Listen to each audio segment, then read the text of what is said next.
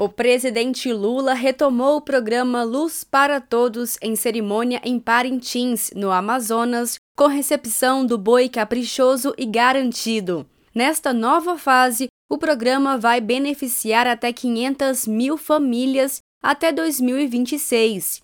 A iniciativa leva energia elétrica à população rural, em especial no norte do país e em regiões remotas da Amazônia Legal.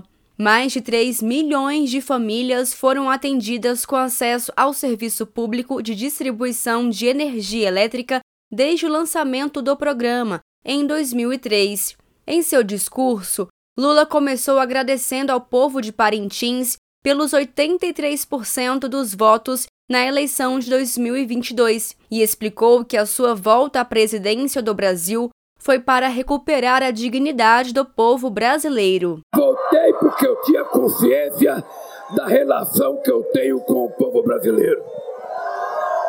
E voltei outra vez para recuperar a dignidade de homens e mulheres deste país. Para fazer uma luta mundial contra a desigualdade não é possível a desigualdade de gênero, a desigualdade racial, a desigualdade de salário, a desigualdade cultural, a desigualdade em tudo nós temos nesse país. E esse país é muito grande. E eu não votei para governar o Brasil. É importante dizer para vocês: eu não votei para governar, eu votei para cuidar do povo brasileiro. Nós.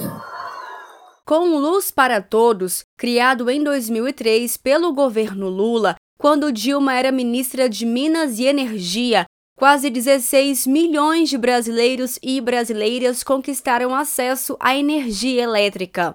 As obras do Luz para Todos geraram, até 2016, 498 mil novos postos de trabalho, Segundo estimativa publicada pela ex-ministra do Desenvolvimento Social e atual diretora socioambiental do BNDES, Tereza Campelo, no documento Faces da Desigualdade no Brasil. Lula falou ainda da importância de levar energia elétrica para as famílias brasileiras. Nós vamos fazer energia para 150 mil pessoas que ainda não têm energia. No outro governo, nós fizemos energia para 16 milhões de pessoas. Só é contra o Luz para Todos quem não sabe o que é trabalhar com candeeiro, quem não sentiu a fumaça do querosene no nosso nariz. Quem gosta disso pode ser alguém que venda óleo diesel, mas o povo quer luz. E a coisa mais bonita é que muitas vezes os turistas vão para Paris para ver a cidade de luz, como é chamada Paris. A partir de agora, a cidade de luz chama-se Parintins. Na mesma solenidade, foi anunciado também a interligação dos municípios do Amazonas, Parintins, Itacoatiara e do município do Pará, Juruti, ao Sistema Interligado Nacional de Energia Elétrica.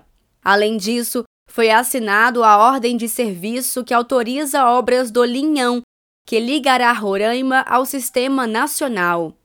De Brasília, Thaisa Vitória.